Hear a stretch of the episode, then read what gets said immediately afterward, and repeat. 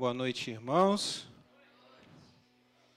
Deus abençoe cada um. Quantos aqui visitam hoje a igreja, por favor, só para a gente reconhecer? Temos aqui a família do Tyler, outros irmãos. Sejam muito bem-vindos à casa do Senhor, conforme um antigo pastor. Obrigado, minha filha, que nunca falte água na sua casa. Minha filha, tá, minha filha, tá, gente?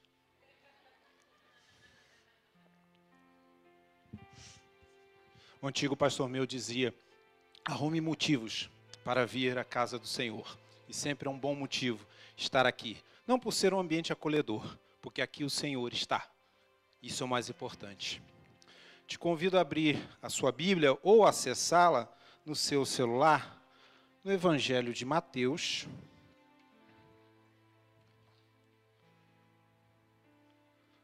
No capítulo 8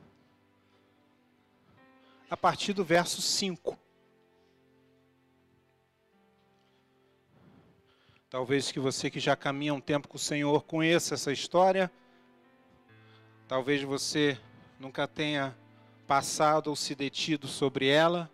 Mas hoje a gente vai meditar um pouquinho no que que esse breve relato nos aponta para algo muito importante, de uma experiência que o Senhor Jesus protagonizou. Todos acharam, aqueles que têm Bíblia em papel ou que têm no celular. Então diz assim a palavra do Senhor, você também tem na projeção ali. Entrando Jesus em Cafarnaum, dirigiu-se a ele um centurião, pedindo-lhe ajuda, e disse: Senhor, meu servo está em casa, paralítico em terrível sofrimento. Jesus lhe disse: Eu irei curá-lo. Respondeu o centurião: Senhor, não mereço receber-te debaixo do meu teto, mas dize apenas uma palavra, e o meu servo será curado. Pois eu também sou homem sujeito à autoridade, e com soldados sob o meu comando, digo a um: vá, e ele vai, e a outro: venha, e ele vem. Digo a meu servo: faça isso, e ele faz. Ao ouvir isso, Jesus admirou-se e disse aos que o seguiam: Digo-lhes a verdade, não encontrei em Israel ninguém com tamanha fé. Eu, eu, lhes digo que muitos virão do Oriente e do Ocidente e se sentarão à mesa com Abraão, Isaque e Jacó no reino dos céus mas os súditos do reino serão lançados para fora, nas trevas, onde haverá choro e ranger de dentes. Então Jesus disse ao centurião: Vá, como você creu, assim lhe acontecerá. E na mesma hora, o seu servo foi curado. Amém? Que o Senhor abençoe a sua palavra. Querido, onde nós estamos? Jesus está na cidade de Cafarnaum e Cafarnaum foi um palco de muitas manifestações, milagres, curas do Senhor. E o texto fala que quando Jesus entra nessa cidade, ele é abordado por um centurião. Esse mesmo relato você também encontra no livro de Lucas, no capítulo 7. Mas eu gosto dessa referência de Mateus por alguns detalhes que o texto nos traz. Primeiro, vamos entender essa história. Três personagens nesse breve relato: o centurião, o servo do centurião, que se encontrava doente, e ele, personagem principal, Rei dos Reis, Senhor dos Senhores, Jesus Cristo. E nesse processo em que se dá esse breve diálogo, a gente precisa entender alguns conceitos para a gente até melhor entender essa dinâmica. Primeiramente, quem é o centurião? O nome já diz, centurião, ele é o comandante de uma centúria. O que, era uma centúria? Um destacamento de 100 homens do Império Romano. E o que, que acontece com esse homem? Ele era um oficial do exército romano.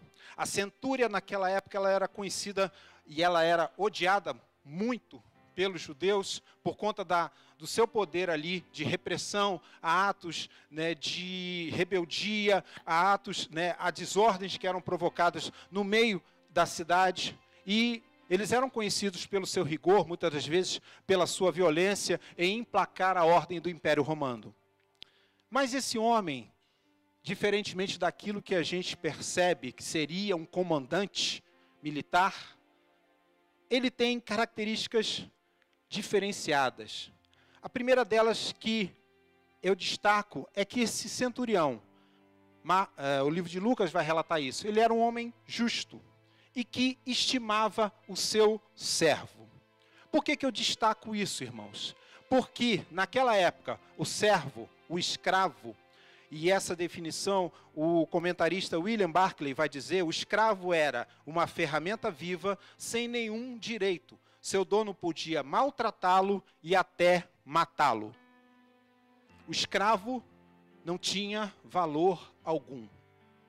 Mas o que, que a gente percebe? A gente vê esse homem preocupado em salvar a vida do seu escravo, do seu servo. Tanto que ele começa a abordar dizendo: Senhor, meu servo está em casa, paralítico, em terrível sofrimento. É o primeiro diálogo dele com Jesus, indo abordar. E Jesus responde a esse homem: Eu irei curá-lo. Perdoe. Além de ser um homem justo, era um homem generoso. Porque Lucas vai dizer que ele contribuiu para a construção da sinagoga ali em Cafarnaum apesar de ser um homem pagão, um homem ímpio, mas o seu coração já era inclinado a ouvir e a sentir e reconhecer dentro da sua autoridade de um comandante de que havia uma autoridade maior.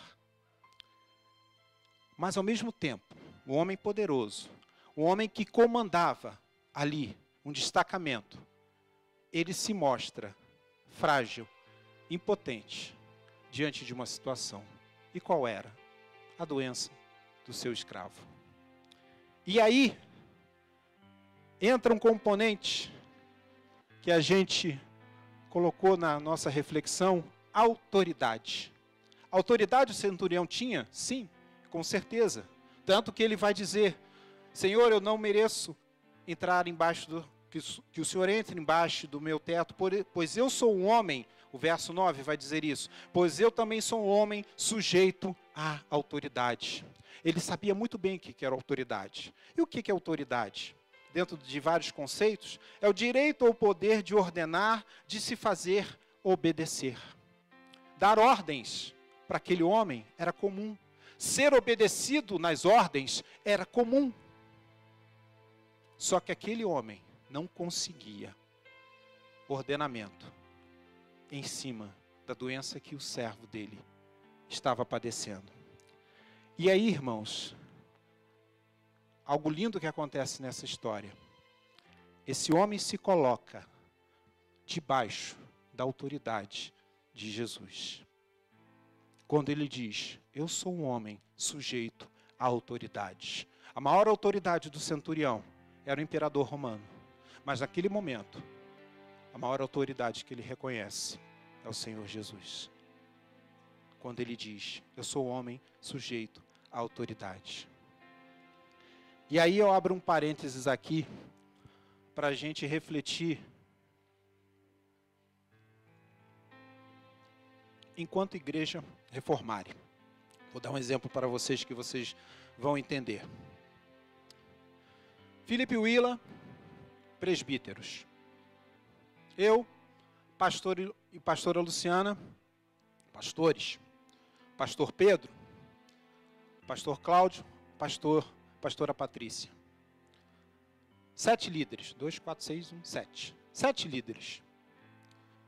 Somos aqui e que estamos sujeitos a uma autoridade. Quem é? Pastor Tiago, pastora Natasha Belinha apesar de nosso histórico de termos liderado outrora outras igrejas e congregações, hoje nós estamos sob a autoridade da, daquele que coordena, que lidera essa casa, que nos acolheu. Entende o princípio da autoridade? E nessa linha, Christian, presbítero, autoridade, está ali. Christian tem tanta autoridade que ele está responsável pela condução dos cultos no período das férias do pastor. E eu até dizia: se Christian chegasse hoje, pastor, senti de Deus que você não tem que pregar. Amém? Me sujeitaria. Eu sou também um servo sujeito à autoridade. Eu briguei com o pastor Tiago quando ele nos admitiu. Eu falei, pastor, você tem certeza que vai admitir esses problemáticos de outras igrejas que vêm? Ele brincou, não, pastor, você vem para nos ajudar. Eu falei, pastor, a senha da cajadada, pode ter certeza, quero prioridade nela. Não alivia se tiver que me cajadar. Tanto eu como a Luciana, minha esposa. Sabe por quê, irmãos? Porque acima de tudo, hoje, mais do que um PR na frente, eu sou servo. É o título que ninguém tira. Eu sou servo. Tanto que eu sou servo, eu sirvo na zeladoria. E os meus líderes, Fernando e Fabiano, que estão ali, é quem vão dizer aquilo que eu tenho que fazer. Isso é sujeição de autoridade, irmãos. E isso, você poderia dizer, ah, pastor, mas por que você está trazendo isso? Porque na dinâmica nossa, de igreja no dia a dia, se essas dimensões de autoridade não estiverem bem definidas, problemas geram a partir daí. Eu falei pastores, presbíteros, depois vem os diáconos, os líderes de ministério, de leme, e você, talvez, membro que há pouco tempo integra, não tem um cargo, mas não importa, você também está sujeito à autoridade. De Tiago e Natasha. Tiago, enquanto pastor presidente, pelo estatuto, pela regra da legislação do Código Civil brasileiro, ele responde pelos atos da igreja. E Natasha, Belinha, pastora, não de um segmento de mulheres ou de determinadas áreas, mas pastora, porque pastoreia. O título pastora não é para ficar bonitinho, irmãos. Pastora é aquela que pastoreia. O que é pastorear? É cuidar junto, é ministrar. E ela não ministra só as mulheres, ela ministra nesse púlpito, ela ministra vidas.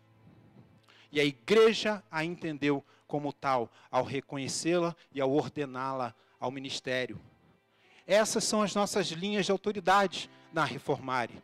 E que precisam sempre ser lembradas para quê? Para que o corpo funcione da melhor forma.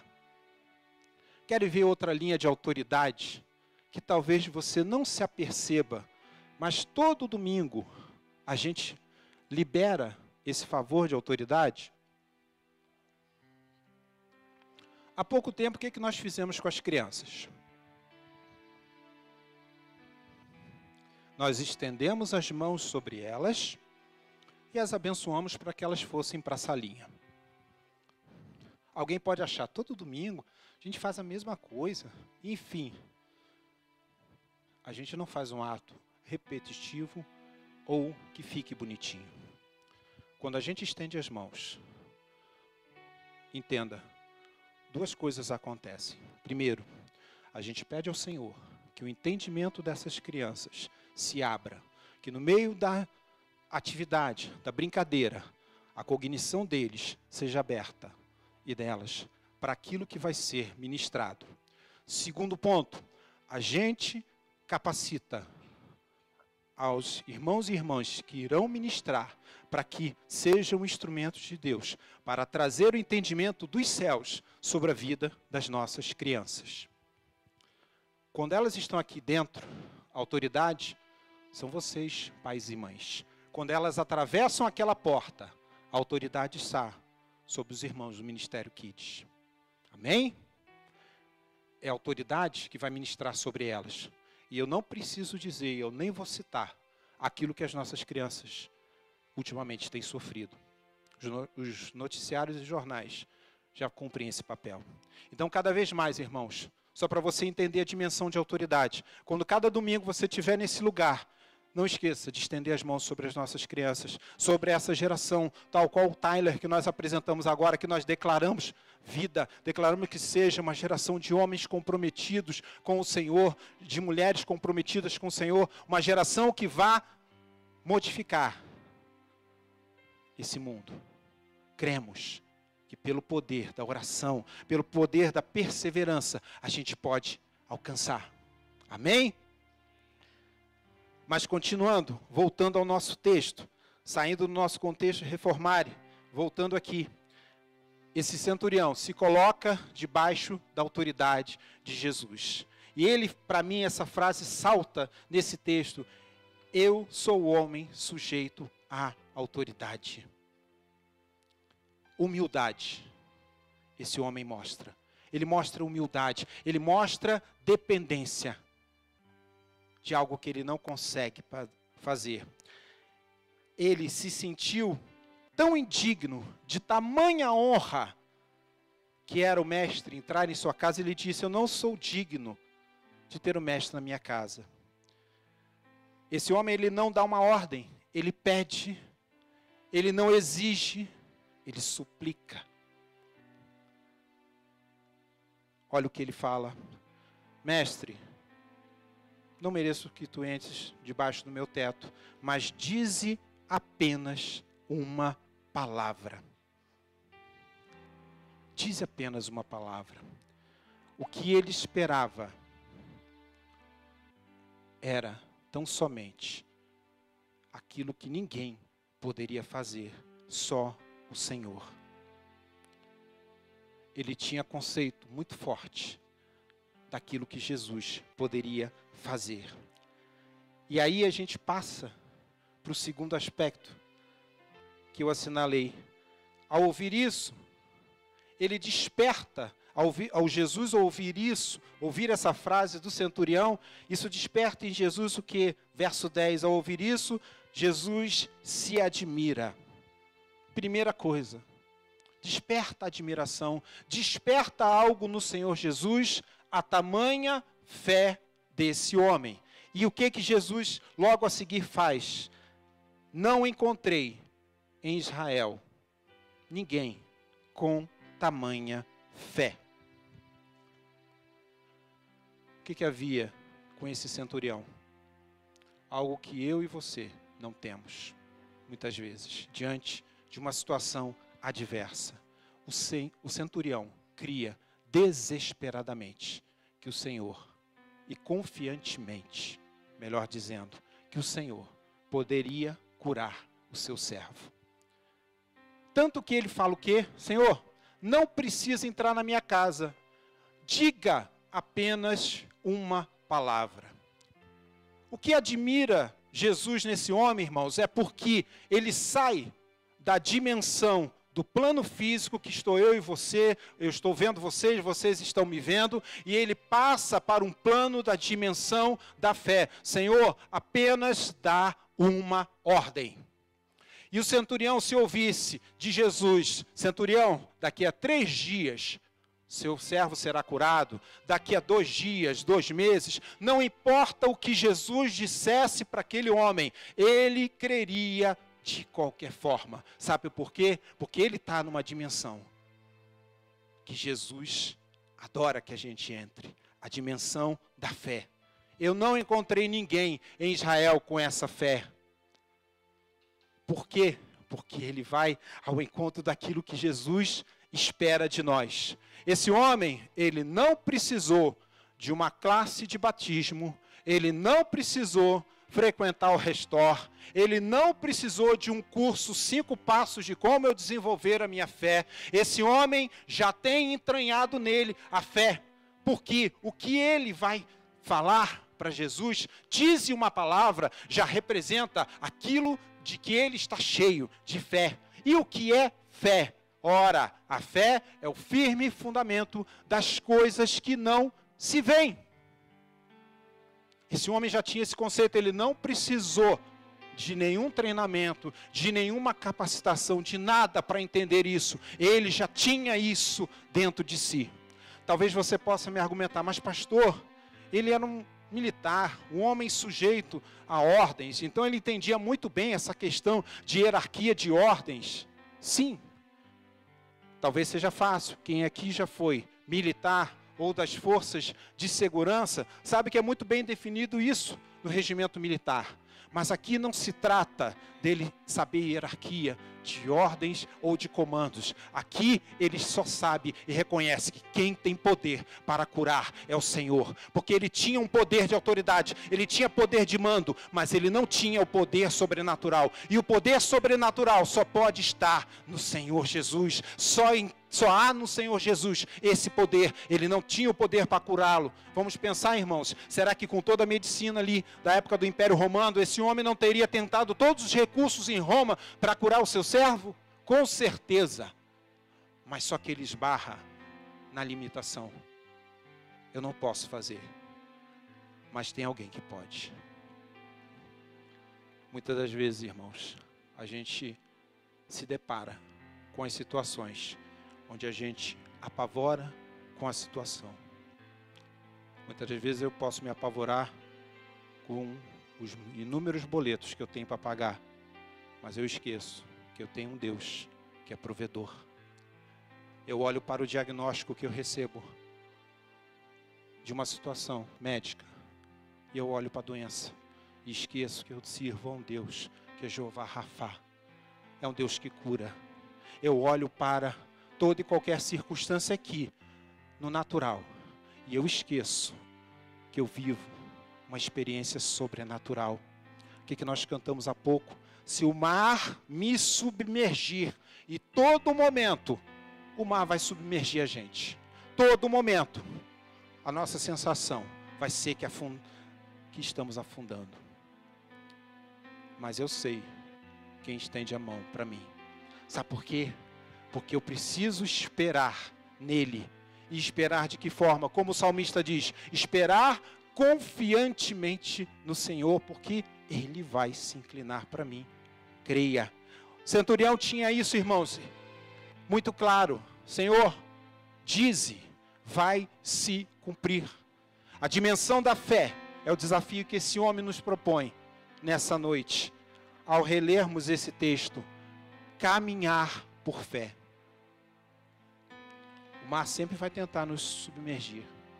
Os problemas sempre vão tirar o nosso foco. Hoje a gente sai daqui, sabe que culto abençoado, a gente sai quicando na fé.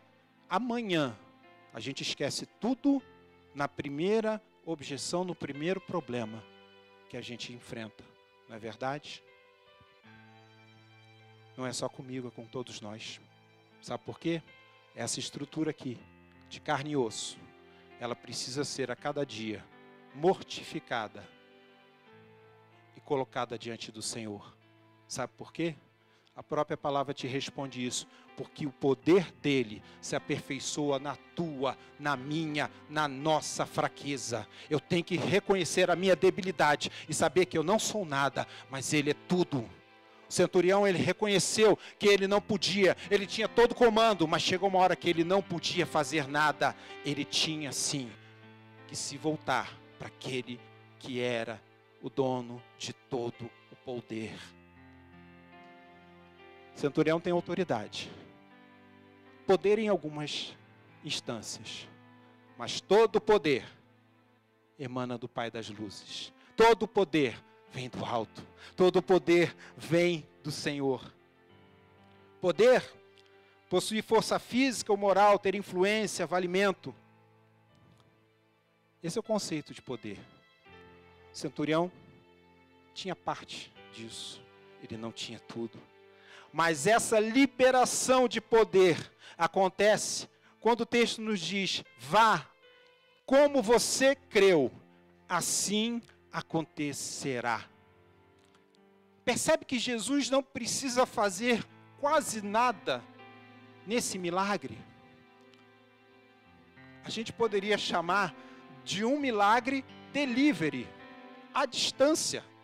Milagre EAD, à distância. Porque Jesus só fala, conforme você creu, centurião, seja feito. E o servo foi curado. O texto diz, na mesma hora, o servo foi curado. Como é que a gente está andando na dimensão da fé? Na ministração do louvor, a gente foi confrontado, desde o tempo de conferência, a andarmos num nível. Felipe falou há um tempo atrás que a régua subiu. O, nível de exigência de Deus para com a gente tem que ser maior. E esse nível de exigência passa por essa dimensão, dimensão da fé, dimensão do sobrenatural. Todas as segundas-feiras a igreja está aqui clamando pelo quê? Pelo natural, cura, sim, restauração, mas pelo sobrenatural, pela visitação dele nas nossas vidas. E se a gente não entender que a nossa experiência, a nossa passagem nesse mundo precisa ter os olhos no sobrenatural, a gente perdeu boa parte do nosso tempo. Esse homem nos ensina muito a dimensão de fé, a dimensão de ousadia, autoridade e principalmente ele reconhece o poder Hebreus 11:1 diz: "Ora, a fé é a certeza daquilo que esperamos e a prova das coisas que não vemos." O que que esse centurião precisou? Nada, apenas a sua fé. Conforme disse, ele entra na dimensão de Jesus, e a dimensão de Jesus não é a nossa. Mas a gente pode seguir os seus passos, porque somos discípulos, seguimos o mestre. E a gente, é lógico, vai ser aquele aluno errante que vai dar dois passos de progresso. Dia seguinte, derruba todo o progresso. Mas ele é o mestre amoroso que vai nos segurar pela mão e dizer: Eu estou contigo todos os dias, até a consumação dos tempos, até a consumação dos séculos. Eu estou contigo. E aí, irmãos, algo que é profundo para a gente entender nesse processo que essa história nos remete é que Deus tem todo o poder. A nossa estrutura é uma estrutura fatalista, do tipo, não tem mais jeito. Não tem jeito. Mas na dimensão da fé, a última palavra é dele a última palavra é do Senhor. O toque final é do Senhor. Sabe qual é o convite que essa história nos faz?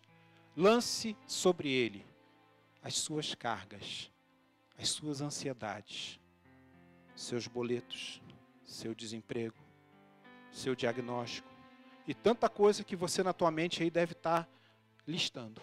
Lança tudo isso diante dele, pois ele tem cuidado de você.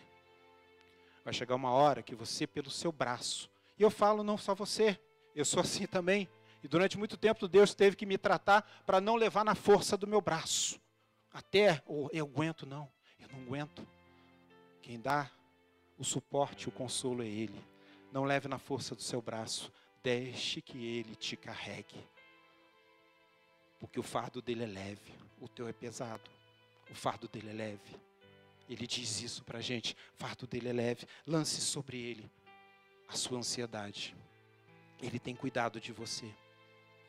E entender a dimensão da fé, como esse homem entendeu, creio que facilita muito a nossa caminhada. Por quê? Porque ele entendeu que o Evangelho, que o Senhor Jesus é o poder de Deus para a salvação de todo aquele que crê. O apóstolo Paulo vai dizer isso em Romanos 1,16: Não me envergonhe do Evangelho, pois é o poder de Deus. E a expressão aí, poder, vem do grego dinamis. Dinamis vem de dinamite. A única coisa, e dinamite, todos nós sabemos, é um explosivo. A única coisa que pode destruir com situações que eu e você julgamos impossíveis é o Senhor. É o poder do Senhor. Porque para Deus não haverá impossíveis em todas as suas promessas. Ele é o Deus que ordena uma só palavra.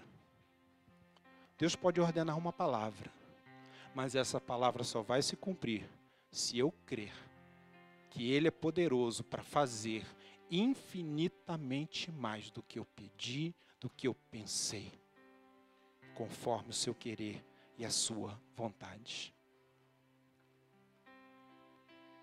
quanta coisa. Muitas das vezes a gente foi roubado por não crer ou por não ter o entendimento correto. Esse homem, em poucos, pouco tempo de diálogo, ele já deixa de perder tempo e vai direto naquele que pode ser e é a solução daquela crise ali. Queridos, hoje você vive uma situação. Essa situação amanhã se resolve, ou daqui a um tempo surgirão novas situações. Deus não é um Deus de ocasião. Ele está contigo sempre. Mas basta que você chegue-se a Ele. E Ele se chegará a você. Em todo tempo, busque a Ele.